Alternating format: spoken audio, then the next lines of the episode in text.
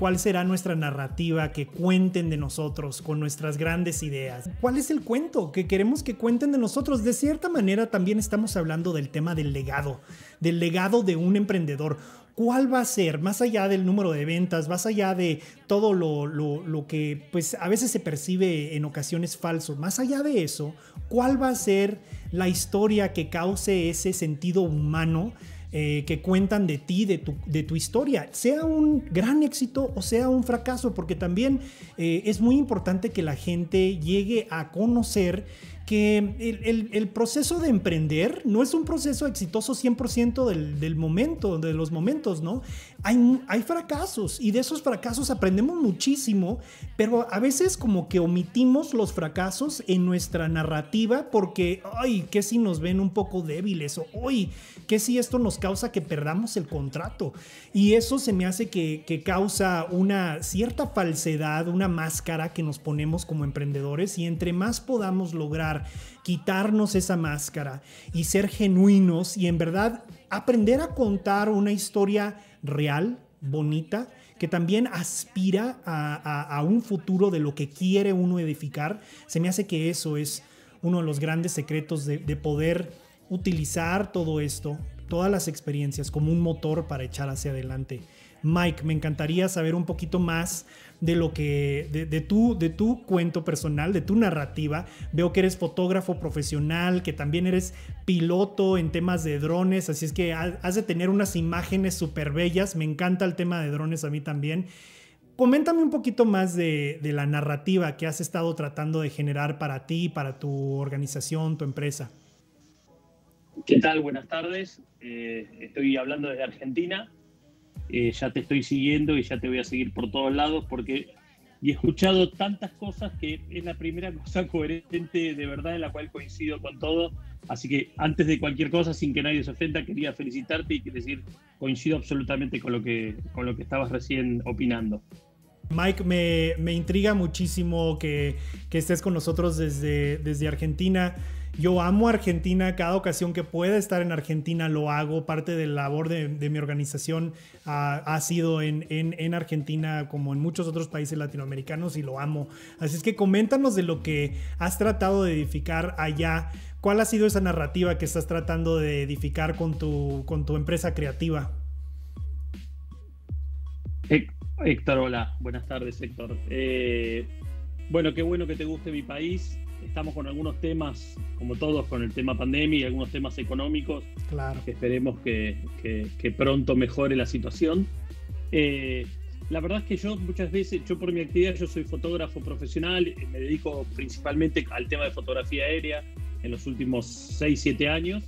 Eh, pero, pero estoy muy enfocado en la parte de varios emprendimientos relacionados con la fotografía o sea que muchas veces yo soy quien contrata los servicios de muchos de los que, de los que están acá en Clubhouse hablando en los diferentes rooms.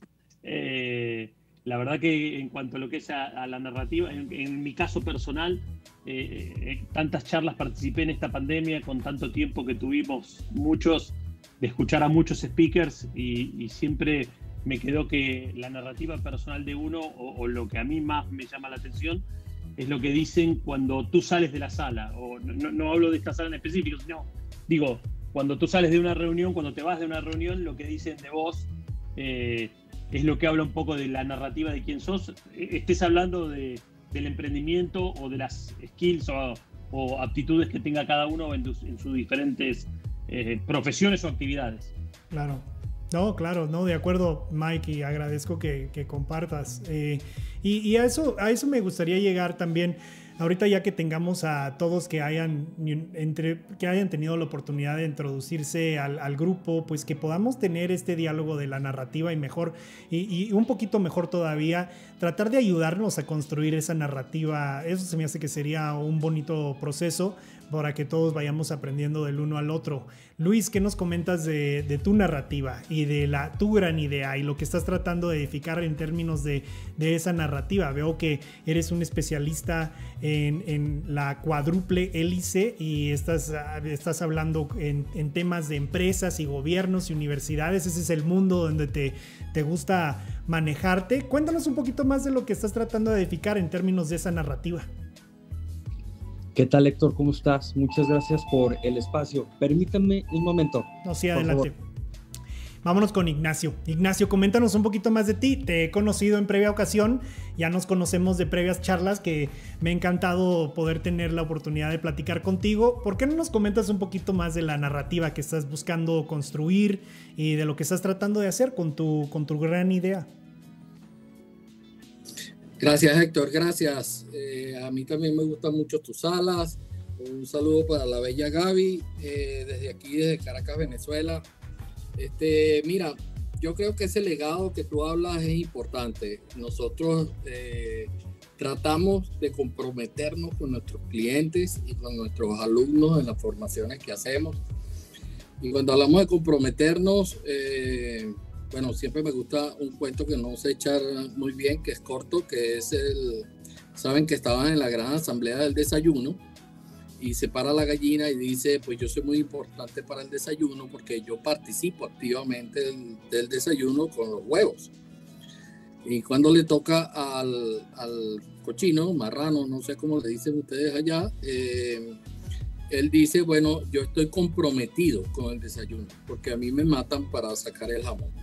Entonces hay una gran diferencia entre participar y estar comprometido y yo creo que en la medida que tú te comprometes con un cliente y él sale adelante, ese testimonio es el que te va a alzar, el que, te va a subir.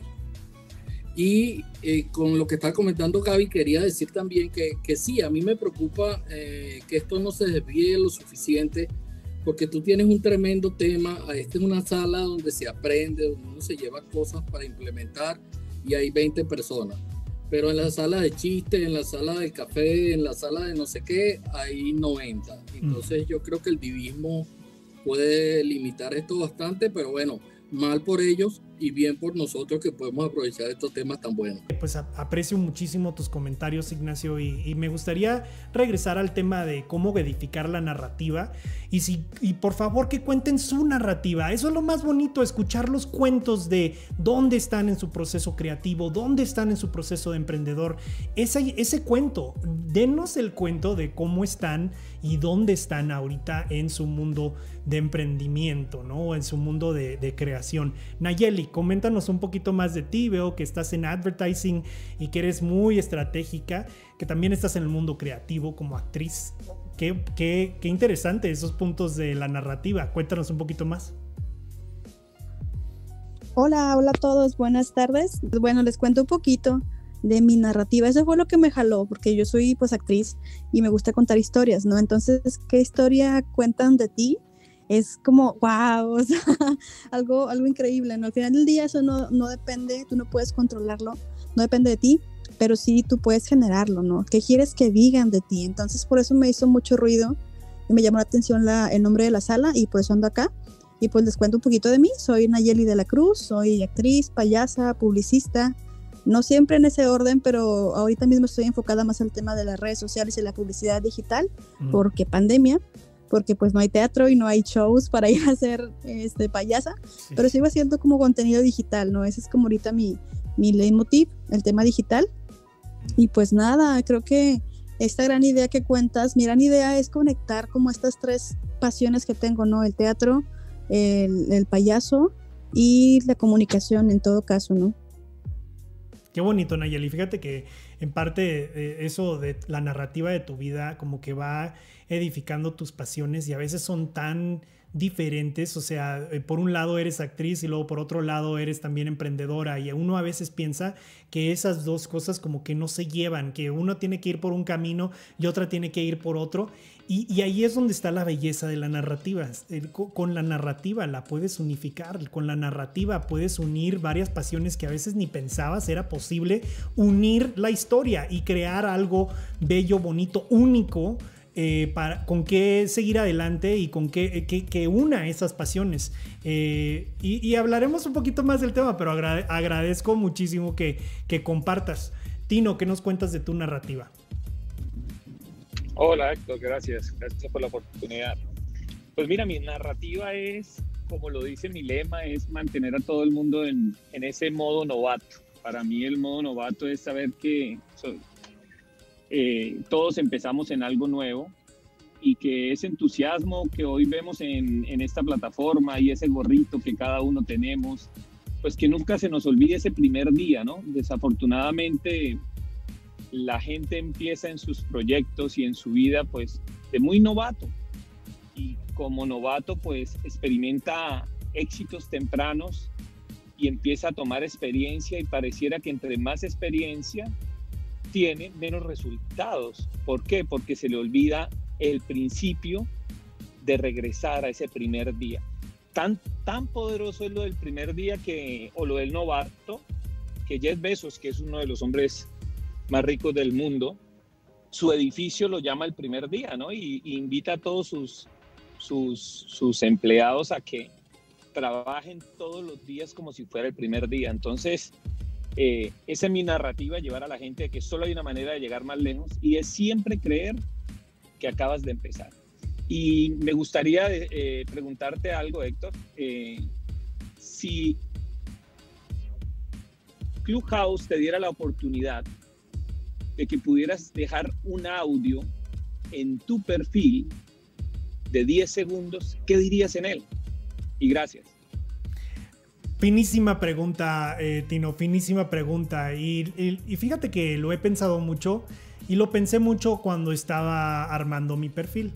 Eh, si, hacen clic en mi perfil y me siguen, van a, van a ver las, las palabras claves que elegí para contar esa narrativa. Es un, como un breve preview a mi narrativa, ¿no? Y la gran parte es que, pues, soy una persona que siempre está en la búsqueda de gente, causas y grandes ideas que cambien el mundo. Ese es mi ser. O sea, ese es el breve preview de, de quién soy. O sea, y es, y es esa pregunta que se deberían de estar haciendo todos ustedes, ¿no? También soy emprendedor social, también soy un CEO, también soy fundador, etcétera, ¿no? Pero esos son como, es muy importante y qué bueno que haces la pregunta, Tino, es muy importante definir entre, entre algo que es como un, en inglés diríamos un qué o un what, ¿no? Eso es, ok, what am I? Pues soy emprendedor social, soy, estoy en, posición de cargo de una organización internacional. Ok, ese es el what.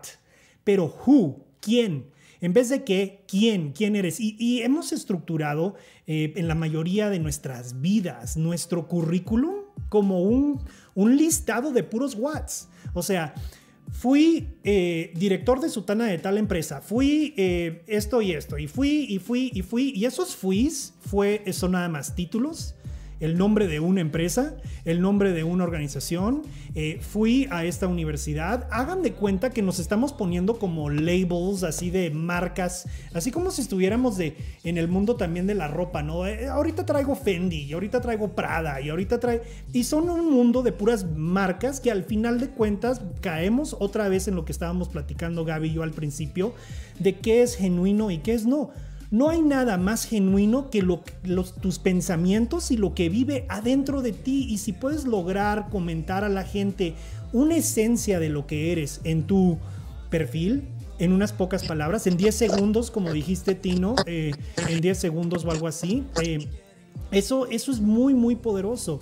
Y luego ya cuando te da a la gente la oportunidad de amplificar ese corto, breve, ese corto preview que les diste de lo que eres o lo que haces o lo que te apasiona, ahí es donde podrías empezar a inspirar a alguien con, la, con el cuento de tu negocio o el cuento de tú, tú, a lo mejor todavía vas emprendiendo, pero inspiras con el cuento del sueño, el cuento de lo que piensas lograr, el cuento de la misión, la visión. Hemos perdido ese, ese, esa esencia del toque humano, de volver a, preguntarnos casi siempre cuando alguien habla con una empresa y le dice, oh, ¿cuál es tu misión? ¿Cuál es tu visión?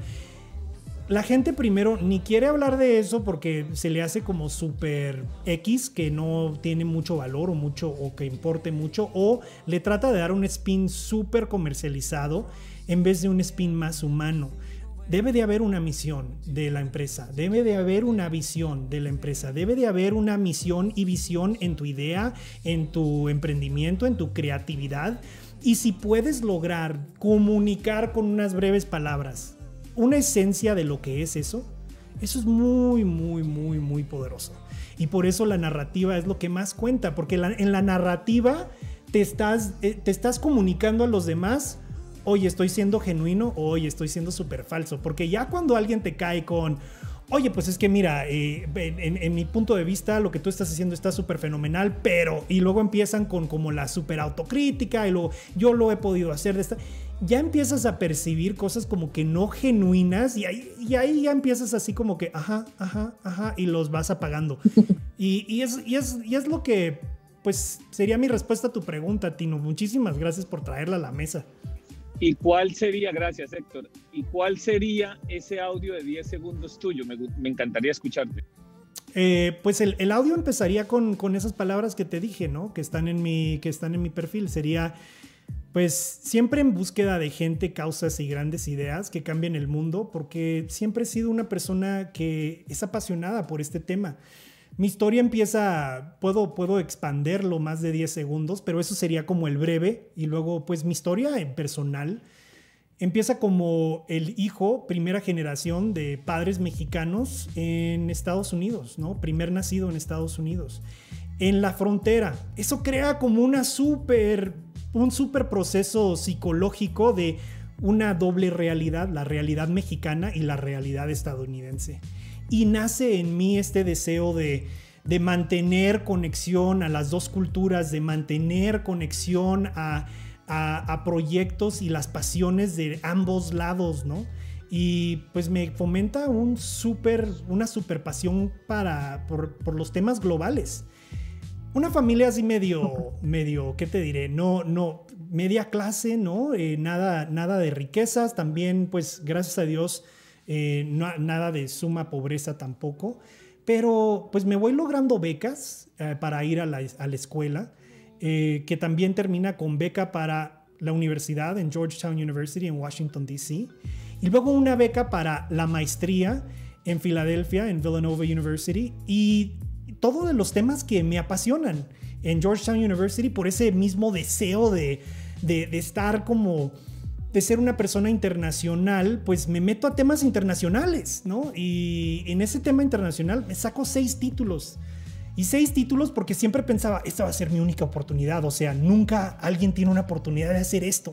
Y voy y obtengo seis títulos por pasión, por pasión a la... y, estudio ley internacional, política internacional, ética, eh, desarrollo de organizaciones desarrollo de e, economías eh, latinoamericanas y con, con subespecialidades también en, asuntos de latinoamericanos.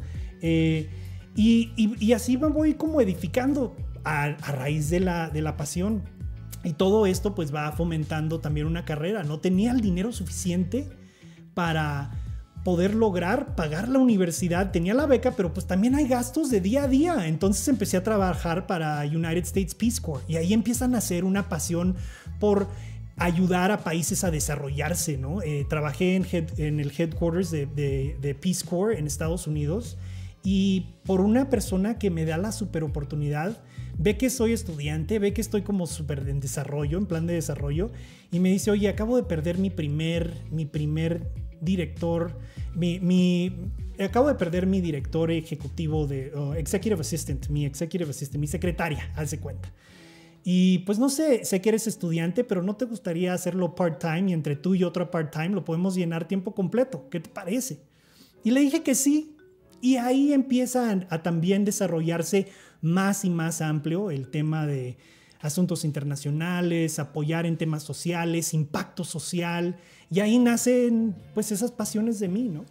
Entonces, si a este punto ya los tengo pues un poquito interesados en, la historia y tal, pues quiere decir que tenemos mucho que ver en común, ¿no? Y espero que, pues esto también les dé un poquito de, como la idea de, de cómo ir narrando su historia. Yo podría entrar ahora a mi carrera profesional, podría entrar a mi carrera de organización cuando la fundé, cómo la fundé, pero si se conectaron con mi historia de principio, de inicio, pues es la narrativa que uno habla de un punto de vista genuino. ¿no? Eh, honesto, donde estamos hablando de, bueno, había necesidades, ¿no? En mi vida cuando iba, no era pobre, pero pues tampoco se podía pagar 40 eh, mil dólares al año, eh, pero pues se fue logrando, ¿no? De, de ciertas maneras. Y es muy diferente esa historia que si entro a esta sala y empiezo con todos ustedes. Sí, mira, yo soy egresado de Georgetown University y mira, soy experto, te puedo decir, porque yo tengo el título. O sea, el título me, ya, o sea, yo soy el experto, ¿no?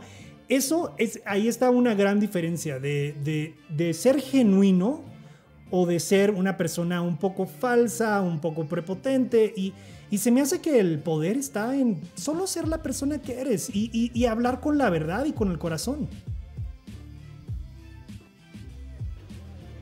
Gracias.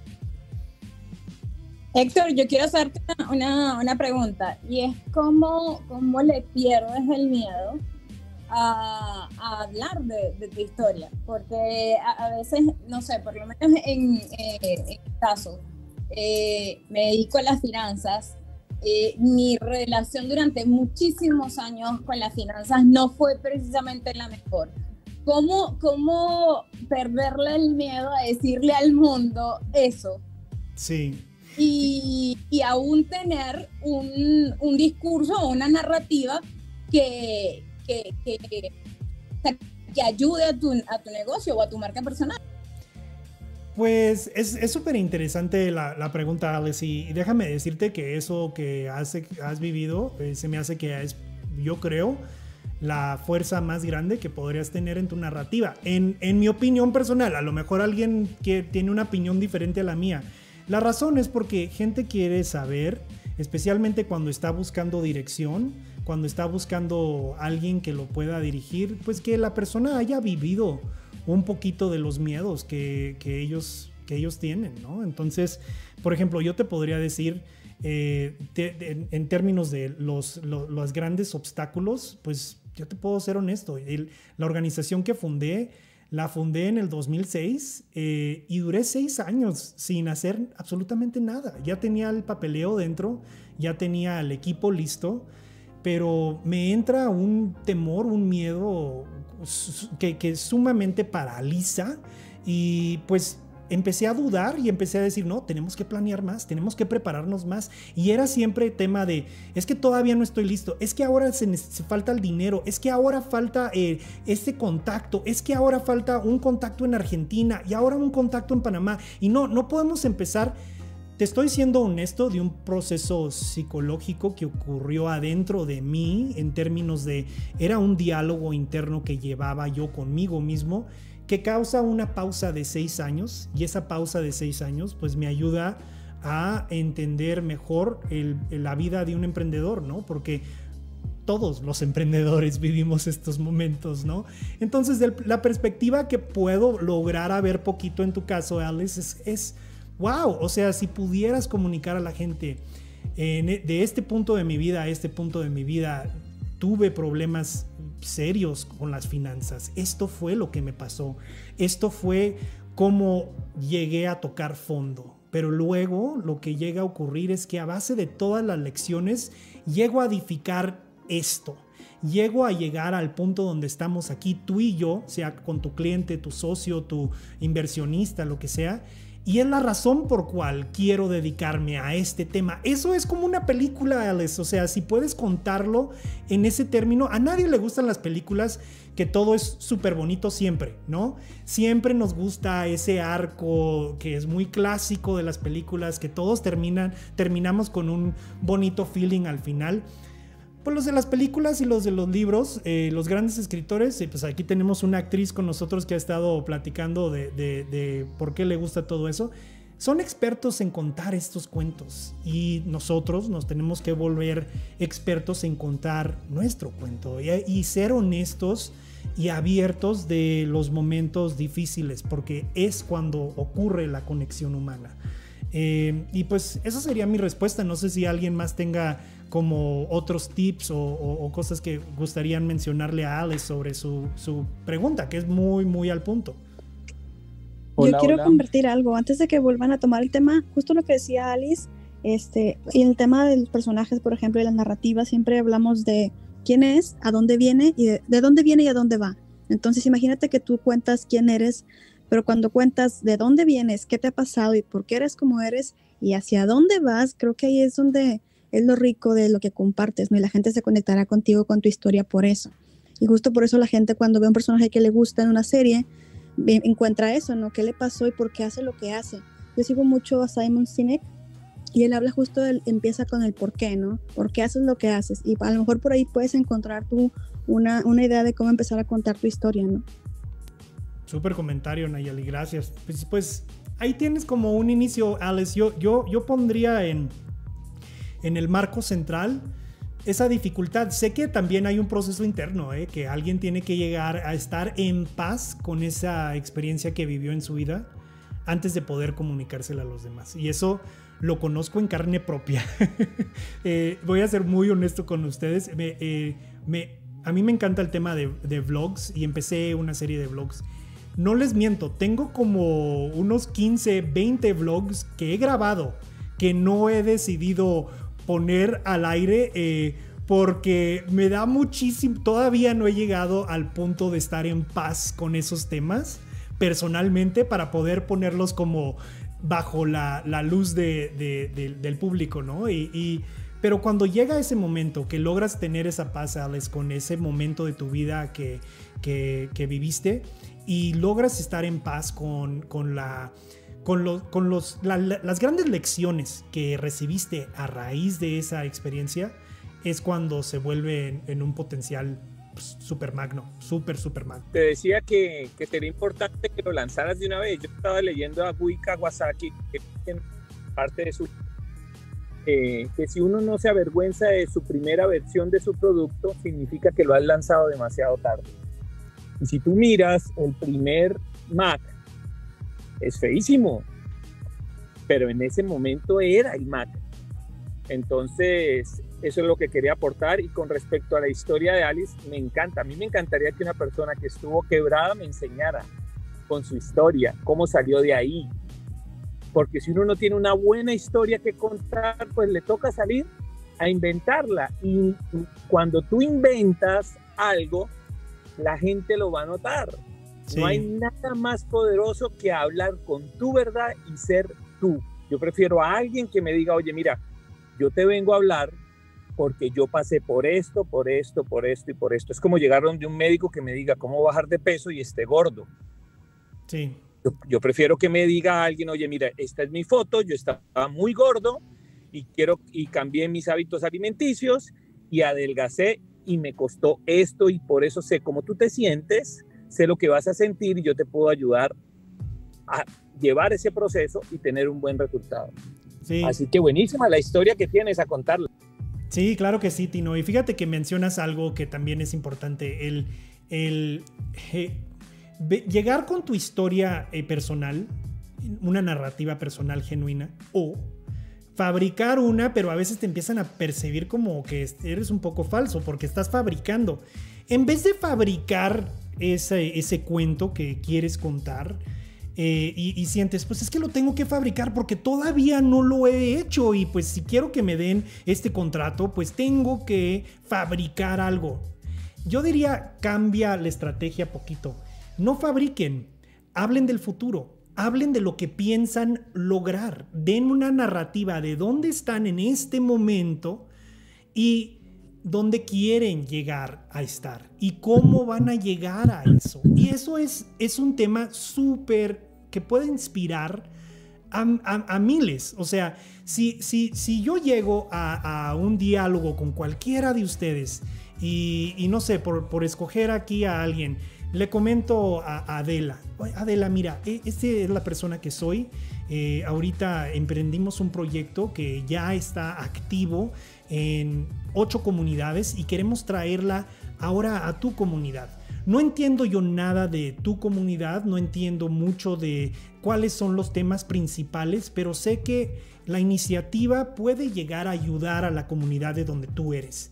Solo decirle que yo no soy experto y que la estoy buscando a ella como experta y decirle lo que quiero lograr para que llegue a nueve comunidades es mucho, mucho más fuerte que llegar y decir, mira, Adela, te comento, eh, hemos estado estudiando tu comunidad y pues ya tenemos todo como muy bien perfilado. Sabemos que en el tema de marketing tenemos que hacer es, si uno se posiciona de un instante como experto cuando todavía no lo es, cuidado, eso ya ahí, empieza a uno a, quitarse el potencial de tener esa conexión humana porque todo se está edificando a un punto muy falso, muy falso. Y eso ahí es donde corre peligro la idea, corre peligro la narrativa, porque la narrativa es viral. Una narrativa eh, buena, pues se corre la voz, pero una narrativa mala se corre la voz más, más rápido todavía. Y, eso es peligroso. Hola chicos, quería comentar algo sobre lo que dijo Alice. Dale, dale, Reinaldo. Bueno, primero que nada, hola, ¿cómo están? Aquí hay varias de las personas más inteligentes que he escuchado aquí, que lástima que se fue Gaby. Gaby es una persona increíble, súper inteligente. Y bueno, Alice, eh, con el tema de, del miedo a contar tu historia, mira, yo lo viví en carne propia el año pasado. Eh, yo eh, siempre he sido gordito y siempre, digamos, soy, soy emprendedor de, hace muchísimos años. Tengo una página de Instagram de emprendimiento este, con bastantes seguidores. No nunca quise mostrar mi cara por ese tema, me daba miedo. Pero el año pasado abrí mi marca personal y dije, ¿sabes qué? Lo voy a hacer. Y todo ese miedo se fue disipando poco a poco a medida que iba contando mi historia. Y de hecho, justamente el punto es que las personas no van para hacia ti a, juzgarte, van por el valor que, quieres dar. Y lo que decía Héctor, si realmente tienes un, un valor, algo que aportar y eres experto en algo, eso se siente como algo, algo real, algo palpable y el feedback que vas a obtener te va a hacer sentir esa confianza para seguir, para seguir adelante y bueno, fíjate, si quieres métete en mi cuenta para que veas el primer video y el último que subí la diferencia de confianza y es una cosa increíble. Y de verdad, justo lo que decía Tino también, lánzate. Eh, la cuestión del mínimo producto viable, haz, lo más rápido que, pueda para que, que puedas para que vayas aprendiendo a comunicarte en este caso. Y bueno, eso es lo que quería comentar y, y de verdad un gusto estar aquí, chicos. Yo me reprimía cuando contaba, porque la gente me miraba extraño y dice, pero si tú eres matemática, ¿qué haces hablando de emociones? O al revés, ¿no? Me decían, ¿qué haces hablando de, por ejemplo, de Reiki? ¿O qué haces haciendo em, temas de desarrollo personal si eres una persona muy mental? Y durante mucho tiempo yo hice mía esas narrativas y eso fue lo que me llevó a desconectarme de mí, ¿no? Entonces esa invitación a romper con las narrativas de otros para crear la tuya propia y conectando un poco con haz todo como si fuera la primera vez. Wow. Conectar conectar otra vez con esa esencia de como cuando éramos niños, ¿no? Cuando éramos niños, ¿qué hacíamos? Experimentábamos, a pesar de, o sea, a mí me daba igual que la caja estuviera vacía, que no tuviera un chocolate dentro, me daba igual que me cayera, me daba igual que otros niños se rieran, no importa. Cuando somos niños simplemente nos, nos permitimos experimentar y reconectar con eso cuando somos adultos es maravilloso para poder conectar realmente con nuestra narrativa desde nosotros, para nosotros y luego ya lanzarla hacia afuera. Muchísimas gracias por este ratito. Nunca perder el modo novato, buenísimo. No, hombre, sí, buenísimo. Toda una maestra de la ahí en, en el tema, como, como, como lo has expresado pues traes a la mesa un tema que en verdad no hemos platicado y espero que pues podamos platicarlo un poquito antes de, concluir nuestra conversación del día de hoy y espero que lo podamos seguir haciendo. Lo que puedo decir Adel, Adela, wow, eh, lo que acabas de mencionar de la narrativa que los demás pueden llegar a tener de ti es otro tema súper, súper magno. Eh, no solo es importante que nosotros escribamos nuestra propia narrativa, pero eh, pues bien como lo dices, eh, a lo largo de toda nuestra vida, otras personas han estado escribiendo la narrativa de nuestra vida. Cuando uno nace y uno es solo un, niño, pues es más bien los papás, ¿no? Que están escribiendo esa narrativa y están tratando de, pues, encauzarte en la manera donde ellos piensan que es la mejor. Luego surge los momentos de que la narrativa te la trata de aplicar tus amigos, porque quieres estar, caerles bien a los amigos, ¿no? Cuando estás en la escuela, eh, ese tipo de, ah, mi amigo trae esta camiseta, pues yo voy a ir a buscarme esa camiseta. Eh, y, ese tipo de narrativas donde uno empieza a, aceptar que ciertas cosas sean aplicados a ellos y luego empieza la vida adulta, donde la narrativa te le escribe tu trabajo, tu título, tu, currículum, como lo estábamos hablando antes, pero y, y, cuando menos lo piensas, ya perdiste la brújula de hacia dónde ibas con tu vida, ya perdiste la, la, la autoridad de escribir tu propia narrativa Y eso que traes a la mesa, Adela, es súper poderoso. O sea, tenemos que romper, bien como lo dices, con las narrativas de los demás para poder escribir nuestras propias narrativas. Y cuando vamos a entrar a, un, a una especie de negociación o a una especie de, de, pues de, hablar con un inversionista o algún trato que vayamos a tratar de hacer en temas de emprendimiento, muchos de nosotros entramos, uy, ¿qué va a pensar de nosotros? Uy, y esto, y uy, eso. Y si en verdad podemos entrar con una narrativa súper fuerte, que nadie nos las va a mover, que sabemos que es la verdad y es nuestra historia eh, y es lo que es y es algo que tiene poder. Desde ese punto, ya cuando lleguemos ahí, se va a empezar a encontrar a las personas a cual nos podemos rodear y, nos podemos edificar. Claro que va a haber personas que nos va a decir, nos van a decir, bueno, pues no, esto no es más para mí, no, eh, mejor a la próxima. Y hay que seguir buscando a las personas donde esa historia vaya a ser un eco, donde esa historia vaya a ser una conexión. De otra manera, estás jugando el juego de los demás y no el juego propio, no, el, no la visión ni la misión propia.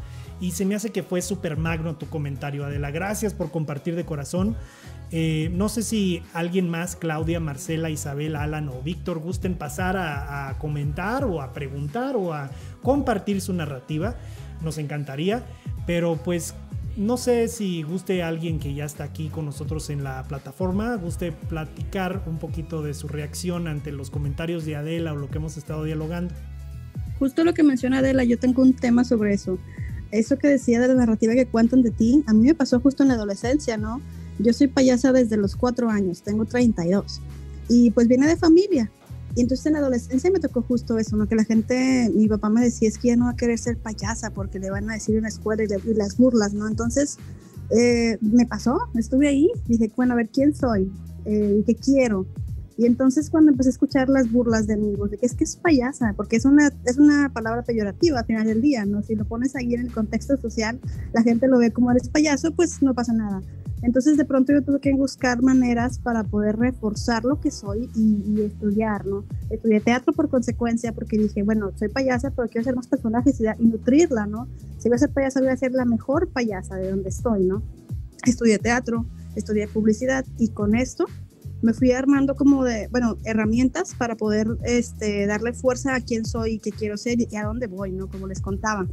Y esto que mencionaba Adela justo de, de lo que dicen de ti, me hizo mucho sentido por eso, ¿no? Porque a mí me hizo mucho ruido lo que pensaba que decían de mí y dije, bueno, a ver, ¿qué hago para que digan otras cosas? Y, me preparé, ¿no? Hasta que ahorita estoy justo ya trabajando mi branding de mi personaje y mi canal de YouTube, haciendo contenido y creo que compartir tu proceso es lo más importante, ¿no? En eso. Sí, claro que lo es. Adela, no, dale. Fíjate que me acaba de, de, de resonar una cosa que dijo Nayeli y fíjate de muchas veces, ¿no? El, hacemos... Mm, hacemos las narrativas de otro como si fueran las nuestras propias, ¿no? Y yo voy a darle un giro a esta, a esta reflexión conectando con lo que decía Alice, ¿no? Muchas veces, por ejemplo, Alice seguro ahora que tiene una narrativa o una historia que le encantaría contar, pero por X o por Y eh, hay algo dentro de ella que le frena transmitirlo. Pero mi pregunta es, ¿qué pasaría si esa misma narrativa la oyeras contándola a otra persona? En muchas ocasiones nos sorprendemos porque vemos esa misma narrativa que yo tengo de mí en otra persona y me quedo fascinada. Pero cuando quiero contarla desde mí, me chirría, me frena, me incomoda, ¿no? Entonces quizás lanzar esta, de, esta reflexión de cómo sentimos las narrativas, qué significan para nosotros en ambos sentidos, me parece que puede ser un tema de reflexión muy interesante buenísimo, eso mismo me pasó a mí. A mí me tocó escuchar a Wendy Ramos en una conferencia y encontré justo que hace lo mismo, es actriz, payasa y publicista, comunicóloga. Y yo, wow, ahí fue donde dije, tengo que decir mis cosas también. Entonces, ahorita que lo cuentas, Alice, a lo mejor te va a pasar seguramente eso, ¿no? Que vas a encontrar a alguien que tiene tu, misma, tu mismo sentir, tu mismo dolor y te vas a conectar, ¿no? Para querer contarlo. Sí, me ha, me ha, pasado que he leído historias de otras personas y digo, eso me ha pasado a mí, eso me ha pasado a mí.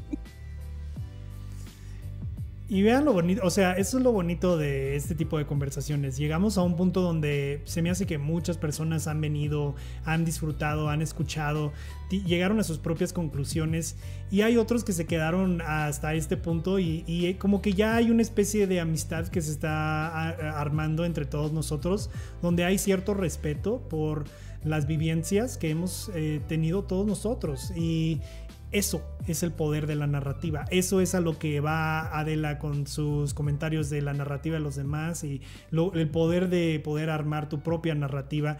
Lo mismo que estoy diciendo yo, lo mismo que comentó Tino, eh, lo mismo que está compartiendo Alice y Nayeli pues eso, eso es, ¿no? Entonces, eh, pues agradezco de corazón que sigamos aquí compartiendo. Veo que Isabel nos está, eh, está se está uniendo a nosotros. Ella es comunicadora creativa, eh, vive en el mundo creativo y, cree que la, la, creatividad puede tener solución a los problemas. Eso está súper fenomenal. Me encantó tu, tu perfil, Isabel. Cuéntanos un poquito más de ti y un poquito más de esa narrativa que estás construyendo o algún comentario, pregunta que tengas. Hola Héctor, bueno, me ha encantado escuchar, he llegado un poquito tarde y he estado escuchando a Adela, a Nayeli. Me ha parecido súper interesante todo lo que comentan y respecto a eso es que es cierto, o sea, ¿cuál es nuestra narrativa? Es que tenemos que primero saber quiénes somos, ¿no? Y qué es lo que queremos, que muchas veces no nos lo planteamos.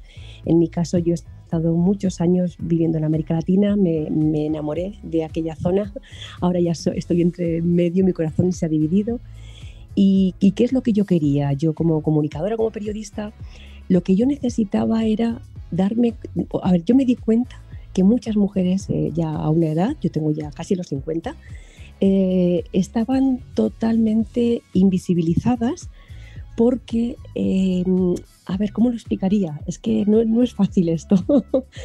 Eh, estaban invisibilizadas porque lo que son los años de crianza de los niños hace que tú priorices eso a tu profesionalidad, a todo lo que has hecho hasta entonces. Por lo tanto, el compatibilizar un poco estas facetas es más difícil. Por lo tanto, yo dije, tengo que empezar a trabajar este, en este sentido. Eh, había muchas mujeres que me solicitaban bastante ayuda para, para, ver cómo podían salir de ese ostracismo en el que se habían sumido, ¿no?